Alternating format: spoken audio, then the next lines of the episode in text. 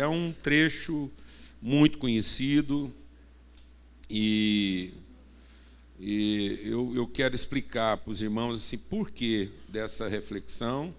E o, o texto que o Marlos leu aqui, né, os irmãos, é um texto lá de Isaías. O texto lá de Isaías é um texto escrito né, alguns milhares de anos antes do nascimento de Jesus e que já previa de que maneira Jesus ia exercer o seu ministério. O que, que Jesus veio fazer na terra? Porque muitas pessoas pensam né, que aquilo que aconteceu com Jesus foi um acidente de percurso. Não. Jesus veio cumprir exatamente o que estava determinado desde a eternidade. Para que não tivesse dúvida de como é que Jesus ia trazer libertação ao homem, então o profeta Isaías diz: olha, ele veio, veio para sofrer, ele veio para ofertar a vida dele espontaneamente. É assim que ele vai libertar, é perdoando pecados, é assumindo para ele uma conta que não é dele e ele vai produzir libertação na vida das pessoas. Então isso é um pré-destino. Então quando Jesus vem cumprir o destino dele, esse destino já está o quê? Anteriormente previsto. Então, o destino que Deus nos dá, ele só vai ser um destino de sucesso se ele estiver de acordo com uma vontade prévia. Então é isso que às vezes as pessoas não estão entendendo. Elas estão achando que a vontade de Deus se estabelece adiante. Na verdade, a vontade de Deus está estabelecida. Então eu só vou ser uma pessoa totalmente bem-sucedida naquilo que eu me proponho, se aquilo que eu estou propondo para a minha vida estiver perfeitamente de acordo com aquilo que foi previamente estabelecido. Então, Deus, ele cria, o criador. Então, então eu dispenso a ideia de criador. Porque quando eu creio no criador, eu creio que na natureza, na natureza as coisas só elas elas estão cumprindo. Tudo na natureza está cumprindo uma agenda do seu criador. Então, quando eu olho para um abacateiro e ele não tem abacates, então eu percebo que existe alguma o quê? Anomalia. Então, se a coisa não está gerando, não está produzindo de acordo com aquilo que é a sua identidade, então isso é uma anomalia. Então Deus nos criou e Ele criou com um propósito, existe uma direção para isso. E, e, isso não é nocivo, isso não é constrangedor, pelo contrário. É aí que está a nossa redenção, é aí que está a nossa alegria. Então, eu só vou conhecer verdadeira alegria quando eu perceber que eu estou produzindo frutos de acordo com a minha identidade. Você não vai ter plena alegria na sua vida se você estiver produzindo resultados, mas resultados que não são permanentes. Deixa o Espírito de Deus ministrar o seu coração. Se você está alcançando algum tipo de sucesso e esse sucesso não é permanente, então isso não vai produzir em você contentamento, vai produzir em você ansiedade.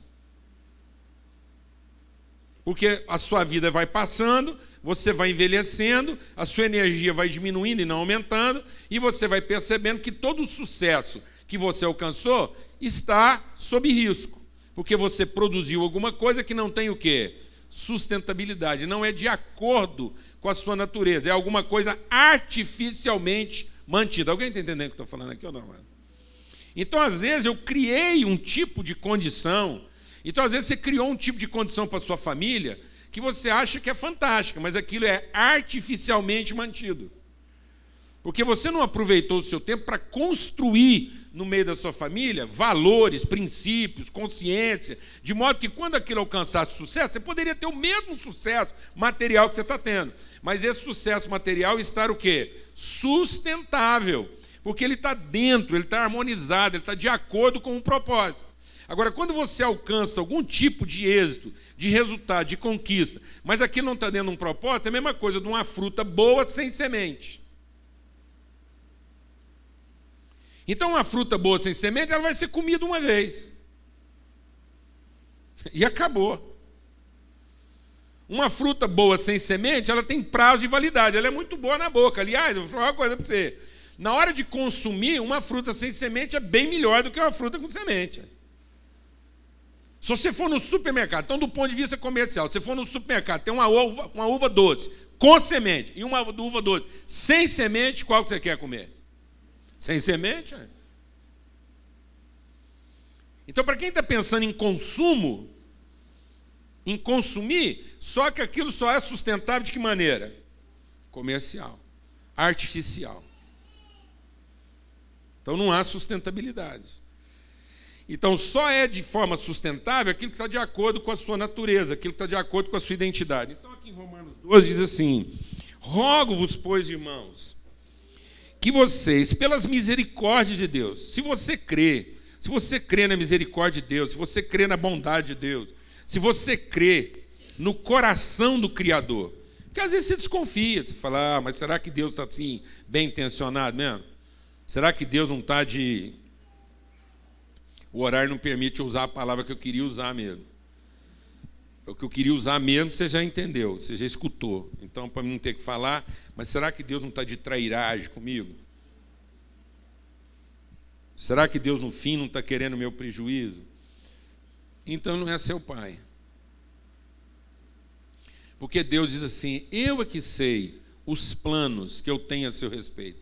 Todos os planos que eu tenho a seu respeito são planos de paz e não de mal, para te dar futuro. E não é futuro meu, é futuro de tudo aquilo que eu estou fazendo. É para garantir a continuidade de tudo que eu estou fazendo. Então, um futuro longínquo. Então, se você quer ver futuro em tudo que você está fazendo, os planos de Deus são planos de paz e não de mal. Deus não está planejando o meu mal. Deus não é um cara lá que está que tá tendo prazer é, no meu martírio. Deus não é um Deus que se alimenta do meu sangue. Deus não bebe meu sangue. Amém, amados? Ele é pai. Então, tudo que Deus quer, qual é o pai aqui que quer ver o fracasso dos seus filhos? Qual é o pai aqui que quer morrer deixando no mundo um filho fracassado? Não, mano, pelo amor de Deus. Qual é o pai aqui que quer deixar um filho ansioso? Não, mas se você deixar um processo bem sustentado, um processo contínuo, uma, uma direção, isso vai continuar. Você pode morrer em paz, porque você sabe que seus filhos vão morrer em paz, vai estar tudo em paz. Porque são os planos de Deus. Mas sabe o que Deus diz? Eu sei, eu é que sei os planos que eu tenho a respeito de você, mas vocês não quiseram me ouvir. Então o nosso problema não está na coisa errada, o nosso problema está na rebeldia. O nosso problema não é que eu estou fazendo a coisa errada. O nosso problema é que eu não estou consultando Deus para fazer coisa alguma. E aí eu posso estar fazendo a coisa mais certa do mundo e isso está fora do quê? De um propósito. Então Deus não quer mudar o que eu estou fazendo. Deus quer transformar o meu coração. Então aqui em Romanos 12 diz assim: E eu rogo, se você crê, se você entende a misericórdia de Deus, então apresente. Diga comigo, apresente ofereça. Então, isso é uma apresentação, é uma oferta espontânea. Deus não está pedindo algo de mim, de você, que não seja o quê? Espontâneo. Amada, vou falar para você uma coisa. Se a gente ainda anda entregando alguma coisa para Deus, porque tem medo do que, que Ele vai tomar, nós não conhecemos o Pai de nosso Senhor Jesus Cristo. Eu fiquei muito triste essa semana. Eu fiquei muito triste essa semana. Já não bastava a desgraça que a mulher do rapaz lá estava passando, o, o Ricardo Boechat.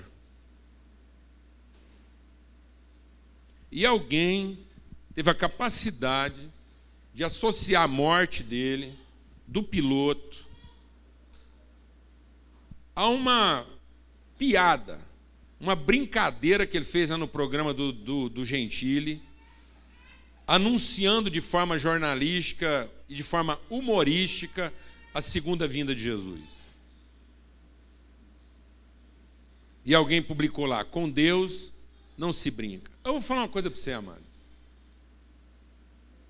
Se isso é verdade, então Deus é muito mal resolvido.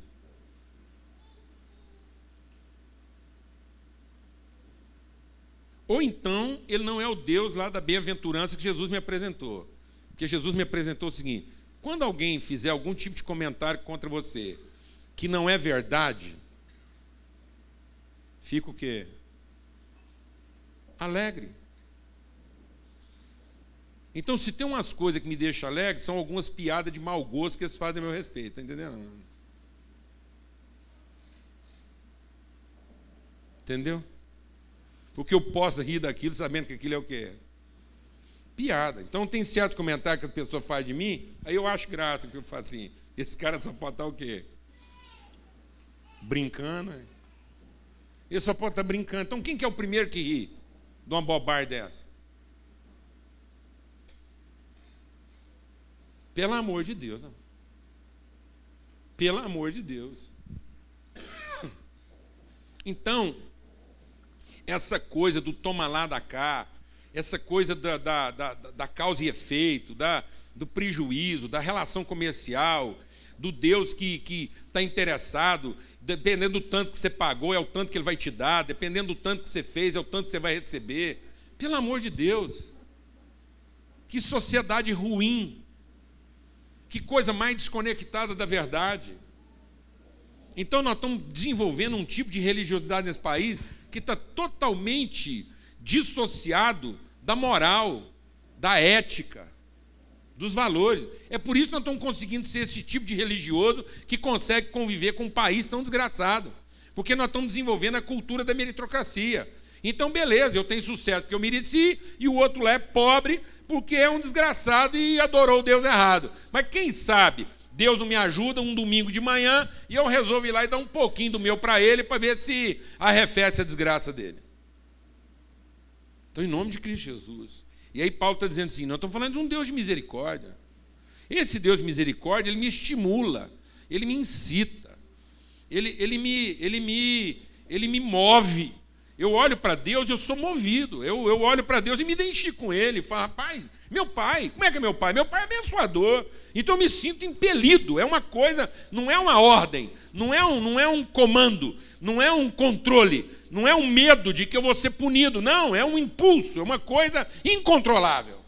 Então eu não estou falando de controle, eu estou falando de falta de controle. É um impulso. Eu até gostaria de ser um pouco mais egoísta, mas não dou conta. Toda vez que eu fico em crise, não é? é quando eu, eu não consigo entregar tudo, é que me faz mal, faz gente. Eu tenho certeza que eu podia ter ofertado mais. Glória a Deus, amado.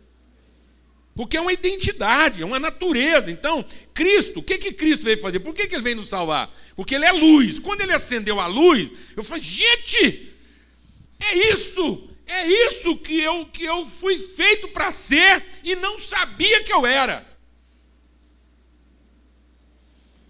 Então, por isso que é um mandamento, porque é um mandamento que é uma força que vai vir de dentro. Quando nós olhamos para Jesus, isso era uma fonte que estava bloqueada. Havia um bloqueio, havia uma pedra colocada em cima, havia uma mentira dita a meu respeito. E quando nós vimos Jesus, nós vimos a verdade. Ninguém mais pode mentir para nós a respeito de quem nós somos. Nós somos salvos da mentira. Nós não estamos com medo de que vamos ser punidos por Deus. Nós não queremos viver de outra maneira. Eu não quero mais viver uma mentira a respeito de quem eu sou. Eu não quero mentir para mim mesmo, eu não quero mentir para os meus filhos, eu não quero mentir para meus amigos. Porque agora eu vi a luz. Amém, irmãos? Então, é uma coisa espontânea, é uma espontaneidade. Conversão não é um ato forçado. Conversão não é obrigar uma pessoa de um rito a passar para o outro. Conversão não é uma punição.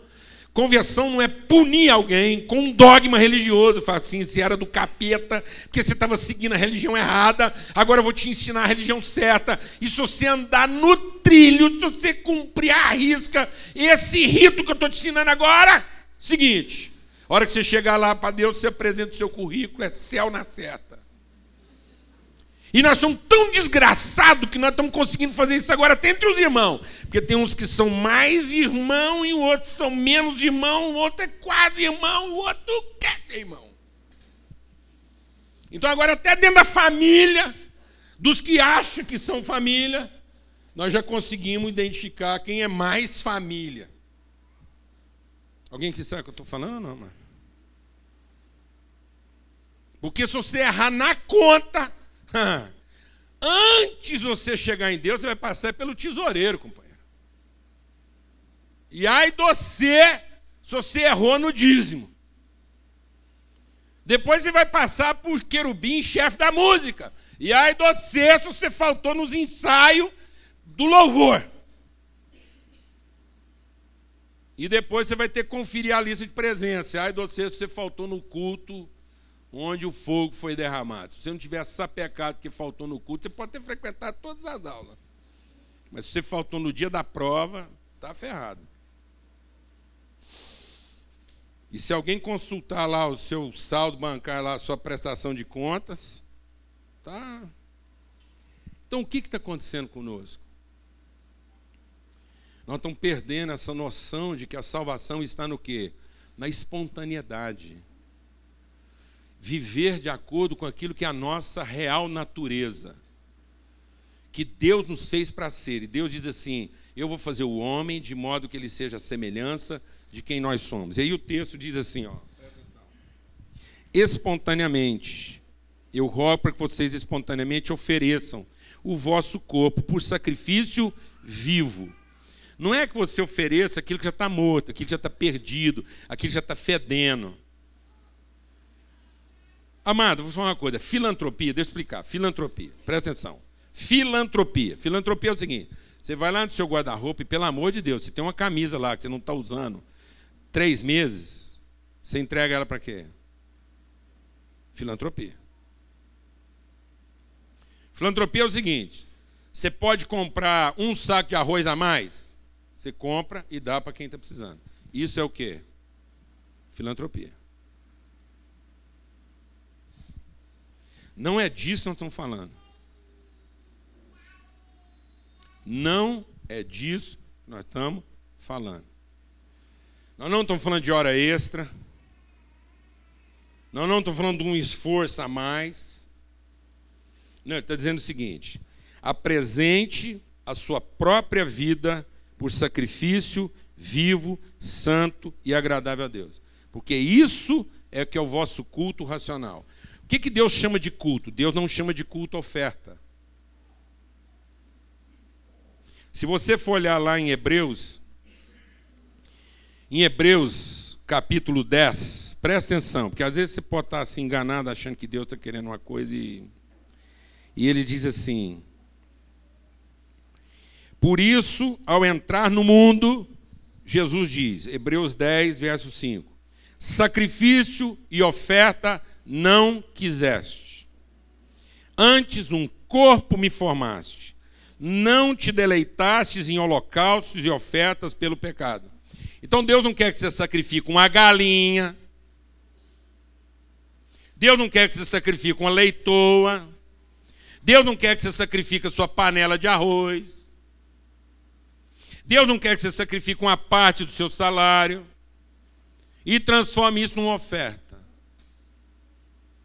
Deus quer o seu sacrifício pessoal.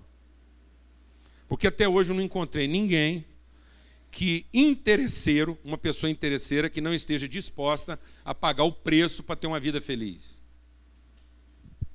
Então é o seguinte, conheço um punhado de gente que se eu falar assim para ele, se você vier nos próximos dez cultos, no décimo primeiro a sua mulher converte.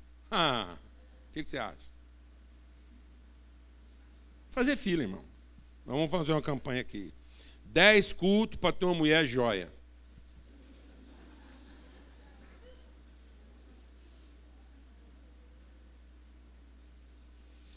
Cinco cultos para ter um marido atencioso. Quantas mulheres gostariam de frequentar um culto aqui? Cinco, só cinco. Cinco cultos, no sexto você volta para casa, o cara está lá. Oi, benzinho. Pintou o cabelo? Tirou a sobrancelha? Está usando alguma coisa? Posso te ajudar? O que, que, você acha? O que, que, você acha? Hã? O que, que vocês acham? Então, amados, você tem que pagar o preço se o cara tiver certeza que ele vai levar e ele tiver como pagar, só que Deus não quer essa oferta. Deus não quer o culto da oferta. Deus quer o sacrifício. Então não é o preço que você paga para ter a família o trabalho, o sucesso que você deseja. Isso aí, sem Deus, o povo está pagando. Eu conheço gente mais dedicada do que muitos crentes que eu conheço. Aliás, parece que a religião torna as pessoas um pouco mais sem vergonha. Porque às vezes o cara sem a religião, ele é mais dedicado. Porque ele não tem certeza que Deus vai ajudar ele, então ele, ele é mais comerciante. Quem entendendo o que eu estou falando aqui, amado? Mas como Deus aceita propina, então parece que eu posso deixar de trabalhar um pouco, ir lá e pagar parte desse dinheiro para Deus, porque aí Deus atalha. Então tem gente que está pagando para Deus achando que Deus vai fazer o quê? Furar a fila. Sem chance. É o meu sacrifício. É aquilo que eu oferto de mim, do meu ser. Então deixa o Espírito de Deus ministrar o seu coração. Por que, que a gente está compartilhando isso aqui? Porque esse dia eu acordei de madrugada, Estava orando, conversando com Deus lá. E veio uma coisa muito forte no meu coração. O Evangelho não, trans, não muda lobos em ovelha. O Evangelho transforma ovelhas em cordeiro.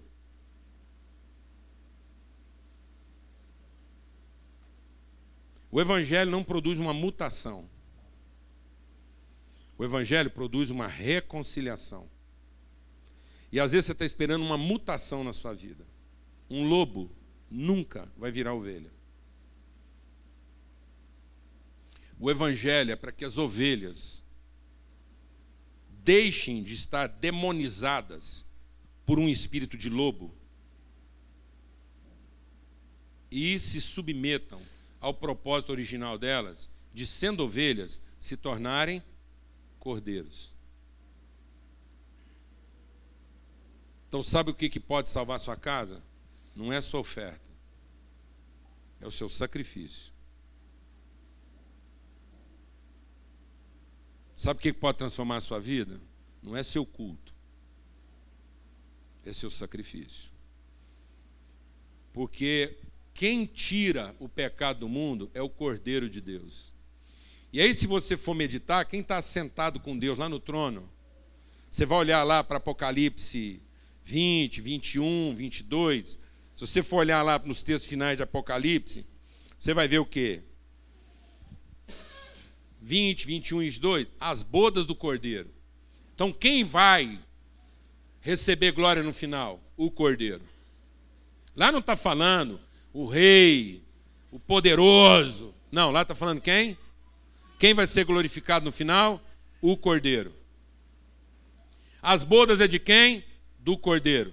Aí fala: na cidade não existe templo, na cidade não existe santuário, porque o santuário da cidade é Deus e o cordeiro. Então, sabe onde é que a glória de Deus habita? A glória de Deus não habita o templo. A glória de Deus não habita o santuário. A glória de Deus habita quem? O cordeiro. O cordeiro é o templo de Deus. Por isso que quando Jesus está entregando a vida dele espontaneamente para aqueles que naquele momento eram seus inimigos. Jesus estava entregando a vida por quem traía, por quem abandonava, por quem não merecia. E quando ele estava oferecendo sua própria vida em sacrifício, Jesus não estava fazendo oferta. Jesus não estava fazendo oferta. Jesus não entregou dinheiro para Deus. Jesus não fez uma vigília. para salvar as pessoas que ele amava, Jesus não fez uma vigília. Para no final do seu tempo de oração, Deus resolver o problema. O tempo gasto de Jesus não era para que Deus mudasse as pessoas que o incomodavam. O tempo gasto de Jesus em oração é para que ele pudesse ir até o fim no seu sacrifício em favor de seus irmãos. É assim que ele orava para os seus irmãos para ele não desistir do sacrifício e ser cordeiro. Porque ele sabia que a única coisa que podia tirar o pecado de dentro das famílias, tirar o pecado de dentro das pessoas, é o cordeiro. Ninguém consegue fazer outra coisa. E aí, lá, no, quando João viu, ele diz assim: o templo é o cordeiro. A luz, sabe o que é a luz da eternidade? O que faz a eternidade ser iluminada? É o cordeiro. Então, se não há luz na sua casa, é porque não há cordeiro na sua casa. Às vezes tem ovelha demais. Mas não tem nenhuma ovelha querendo se tornar o quê? Cordeiro. Às vezes tem ovelha demais. E todas elas celebrando que o pasto é verdejante e as águas são tranquilas. Mas que não querem passar pelo vale da sombra da morte para se tornar o quê? Cordeiro. E o trono é de quem? Quem está sentado no trono? Quem está sentado no trono, mano? Quando a gente chegar lá na eternidade, quem que nós vamos ver sentado no trono? Um rei? Coroado? A primeira coisa que nós vamos ver é a coroa de Jesus? Não. Porque a palavra de Deus diz o quê? Que a coroa dele são os seus santos. Sabe o que, que coroa a cabeça do cordeiro? Seus amigos. E sabe por que, que a cabeça dele está coroada de amigos? Porque o lado dele está perfurado de morte. Nós não vamos ter a cabeça coroada de amigos se o nosso lado não for perfurado de morte.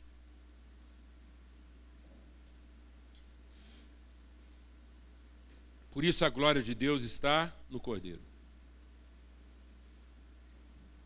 Então, amados, nós estamos vivendo uma crise de identidade. Porque é o seguinte: um ladrão que quer ser ladrão nunca vai ser cordeiro. Por isso, o que separa hoje o homem de Deus não é mais o pecado. Porque o pecado foi perdoado. É a sua rebeldia em querer se tornar aquilo que nós fomos feitos para ser. E o que, que nós fomos feitos para ser? A imagem é de homem, mas a semelhança de quê? De cordeiro. Sabe qual é a semelhança de Deus? Deus tem imagem de homem, mas sabe com o que, ele se parece? Vou te explicar. Deus tem imagem de homem, mas ele se parece mesmo é com quem? Com cordeiro. Então, se eu quiser me parecer com Deus, eu tenho que ser como uma ovelha muda, levada para o lugar onde ele se torna cordeiro. Eu não posso reclamar de me tornar o cordeiro. Eu não posso reclamar de Deus querer tomar a minha vida em sacrifício para salvar as pessoas que Ele ama. Por isso que os murmuradores, os murmuradores não entrarão no reino dos céus. Se todo o seu sacrifício hoje é carregar de reclamação, lamentação, queixa, como se estivesse sendo injustiçado, então eu vou te falar, o máximo que você vai conseguir fazer é ofertar alguma coisa para Deus, como quem quer ser livre do problema. Mas você não vai prestar para Deus um culto racional que exige o quê? Que eu sacrifique a minha própria vida em sacrifício vivo, santo e agradável a Deus uma oferta espontânea. E o mais tremendo é que Jesus diz o seguinte: no dia que a sua oferta foi espontânea, nesse dia você ganhou autoridade para dar e também você ganhou autoridade para quê? Para tomar. Porque só há ressurreição para uma oferta que foi espontânea. Amém, mano? Só existe ressurreição para um sacrifício espontâneo. Porque oferta não é sacrifício espontâneo. Oferta é sacrifício conveniente. Oferta é sacrifício necessário. Oferta é sacrifício de interesse. E Deus não quer sacrifício conveniente, necessário ou de interesse. Deus quer um sacrifício o quê? Espontâneo. E quem oferta espontaneamente, quem sacrifica espontaneamente, quem se entrega espontaneamente, vai receber de volta. Vai trazer consigo as pessoas por quem ele se sacrificou. Estamos entendendo isso, não, amados? Em nome de Jesus. Em nome de Jesus. Então, assim, eu encontro hoje com pais que preferem pagar a pensão do que fazer o sacrifício.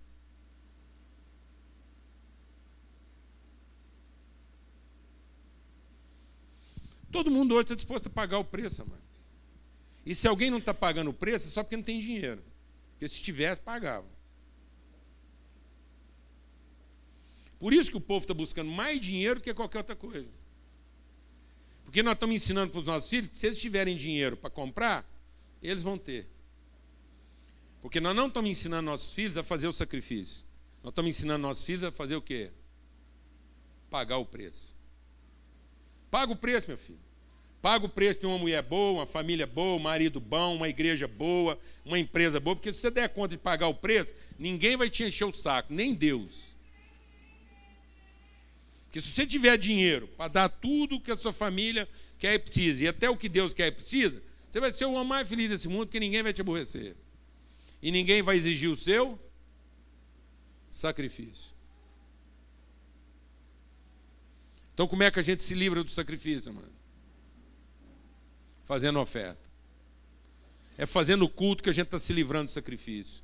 Sendo que o culto verdadeiro é o qual? Fazer o sacrifício. Amém. O Evangelho não vai fazer um lobo virar ovelha, mas o Evangelho vai transformar uma ovelha em cordeiro. E a glória de Deus está no cordeiro. Porque quando o homem pecou, ele foi vestido de quê? Quando o homem pecou, ele se vestiu de árvore. Ele se vestiu com as cores das suas necessidades. Entendeu, irmão? A gente, quando está em pecado, se veste e cobre a nossa vergonha com as cores daquilo que satisfaz nossa necessidade. Sabe de que, que as roupas nossas são feitas? Daquilo que satisfaz nossa necessidade.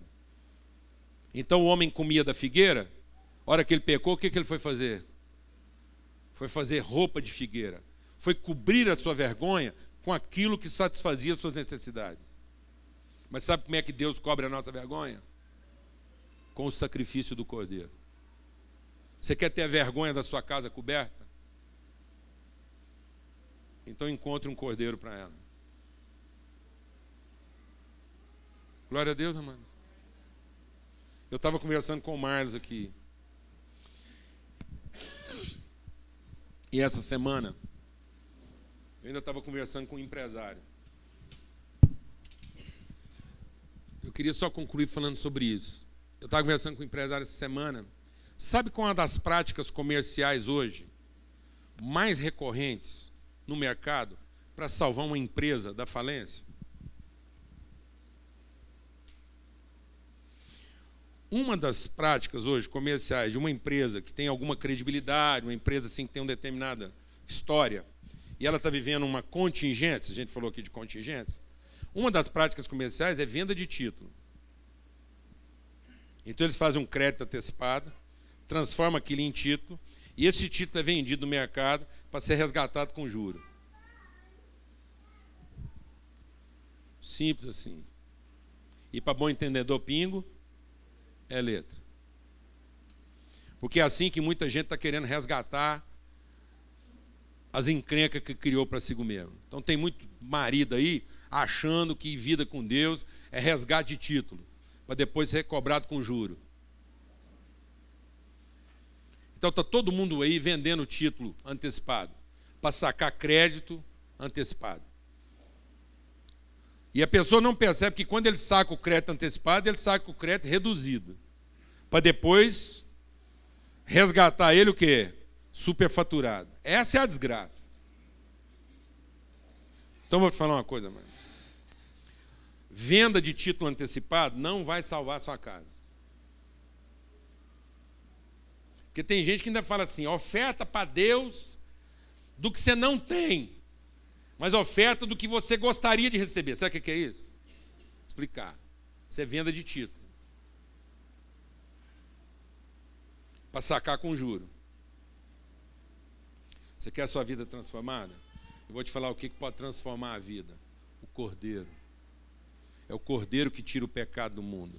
É o cordeiro que traz a presença de Deus. É o cordeiro que ilumina as trevas. É o cordeiro que revela a glória. Amém? E nós somos filhos do cordeiro. Nós somos ovelhas para virar o quê? Cordeiro. Glória a Deus. Vamos ter uma palavra de oração.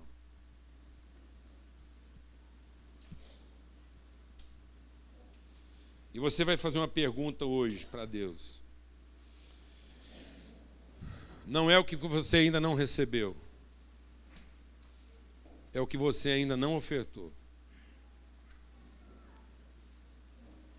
Outro dia um irmão virou para mim e falou assim: o pessoal gosta de ir lá no mall, porque lá vocês não falam muito de oferta. Eu falei assim, ah, então ele não está frequentando era com nós não, deve ter algum outro grupo lá no mall que ele frequenta aqui. Não é aqui não. Porque aqui nós falamos de oferta, mas assim, é oferta mês. Entendeu? Não é umas moedas, uns dinheirinhos, não. Esse dinheirinho que a gente põe aqui, amado, isso aqui é responsabilidade familiar. Isso aqui é, é a conta da pizza. Quem está entendendo o que eu estou falando aqui? E gente que é responsável, quando sai para comer com os amigos, quer saber quanto é que custou a pizza. Glória a Deus, amado. Aleluia, irmão. Beleza, tem uns irmãos que tá sempre querendo comer uma pizzazinha de graça, não aguenta uma boca livre, tá tudo certo. Vai ter pizza para todo mundo. Mas tem uns irmãos que vão ficando mais maduros, quer saber quanto é que custa a pizza e porque ele quer ajudar a pagar a pizza. É só isso. Aqui não tem nada de favor, não. Ninguém aqui fazer favor. E nem a gente põe uma lista. Ela falou: Ó oh, Deus, esse cara aqui pagou direitinho esse mês, o senhor pode liberar umas bênçãos a mais lá para ele. Não. A gente não presta esse tipo de relatório aqui. Você está esperando que nós vamos lá fazer uma média com Deus, para Deus, ó. O cara foi dizimista fiel esse mês inteiro. Melhora o lado dele lá. Sem chance. Amém, amado? É só para você depois não ficar frustrado. Tá bom? O assunto aqui é outro. Glória a Deus. Para ter alegria. Quem quer ver alegria na sua casa? Sabe que dia que a sua casa vai ver alegria? Não é o dia que ela comeu um, um frango calcionado. Porque tem muita gente aí comendo bife calcionado. Tem calção no bife lá. Ele come o bife, mas depois a conta vem. Sabe que dia que você vai ver alegria na sua casa? O dia que no meio da mesa tiver servido o quê? Um cordeiro. um cordeiro. Faça os seus filhos comer do cordeiro. Dê para sua mulher o privilégio de comer do cordeiro. Dê para o seu marido a graça de comer do cordeiro. Ofereça para os seus amigos uma parte do cordeiro. você possa dizer para as pessoas: essa é a minha vida, está sendo oferecida para você. Eu não tenho outra coisa para te oferecer. Podia te oferecer dinheiro, podia te oferecer uma hora extra, podia te oferecer uma música, mas eu quero te oferecer minha vida. Em nome de Cristo Jesus. Pai, muito obrigado. Porque o Senhor nos fez para ser cordeiro lá na eternidade. A tua palavra diz que Jesus é o Cordeiro do Senhor conhecido antes da fundação, antes, antes de qualquer outra coisa, antes de nascer uma folha nesse mundo, antes de qualquer coisa, antes, antes que o Senhor dissesse para haver água e terra e, e sol, antes de tudo estava o Cordeiro. Foi pelo Cordeiro que o Senhor fez todas as coisas. Foi pelo princípio do sacrifício. É isso que parece com o Senhor. Essa vontade do Senhor de, de se entregar para coisas tão problemáticas, para coisas tão assim evitáveis. Essa sua disposição, Pai, a disposição que o Senhor tem de se entregar para coisas que podiam ser evitadas, para pessoas que podiam ser evitadas. O Senhor conhece um caminho que não precisava ter passado por nós, mas Jesus falou assim: Eu tenho que passar em Samaria. Essa insistência do Senhor em, em buscar o, o caminho que leva ao confronto, ao, ao enfrentamento, ao sacrifício, e não o caminho que poupa, o caminho que facilita, o caminho que evita. Isso nos perturba, isso nos confunde, mas ao mesmo tempo isso nos estimula, isso, isso acende em nós esperança, isso, isso nos devolve a vida, Isso vem de dentro de nós. E aí a gente não consegue evitar, por mais que a gente queira buscar outro caminho, estamos lá nós de volta. No caminho lá da dificuldade, da insistência, da esperança, da perseverança, da longanimidade. Em nome de Cristo Jesus. Porque é dessa substância que nós somos feitos. A gente não consegue resistir a isso. Nem que a gente tenta. Mas nós somos filhos do Senhor. Nós não somos lobos. Nós não somos ladrão. Nós somos cordeiro. Comer como um lobo, roubar como um ladrão, não vai encher nossa vida de plenitude. Mas sacrificar como um cordeiro vai encher nossa vida de plenitude. Em nome de Cristo Jesus. Que o Senhor faça resplandecer sobre nós o seu rosto e nos dê paz. A paz de Cristo seja sobre a sua vida a paz do Cordeiro. Jesus diz: Eu dou para vocês a minha paz, a paz do Cordeiro. A paz do Cordeiro esteja hoje no seu coração. Que você encontre paz nessa vida, essa vida de tantas tribulações, de tantas incertezas, essa vida de tanta, tantas surpresas, de tantas coisas que a gente gostaria de evitar. A paz de Cristo guarde o seu coração. E você não desista de ser quem você foi chamado para ser recebe isso. Que o amor do Pai, que a graça do Cordeiro, que a comunhão, o testemunho, a perseverança, a insistência, a longanimidade, o amor, a bondade do Espírito Santo de Deus seja sobre a sua vida. Seja em você, hoje e sempre, em todo lugar. E que você não desista, que você não retroceda, que você faça a caminhada que você nessa noite receba esse batismo de ousadia, para que as sombras do vale da sombra da morte não te amedrontem, não te apavorem, mas você mesmo estando agora passando num vale de sombra, que mesmo agora você passando numa coisa muito escura, você entenda que você é a luz desse lugar. Você é a luz desse lugar. E Deus te honrará. Você vai recolher tudo aquilo que foi sacrifício verdadeiro. Por isso, espalha o teu pão, esparrama, oferta espontaneamente sua vida, porque o que você vai recolher é vida. Ninguém aqui vai recolher salário, mas todos que ofertarem e sacrificarem vida, recolherão vida. Em nome de Cristo Jesus, pelo sangue do Cordeiro. Amém e amém.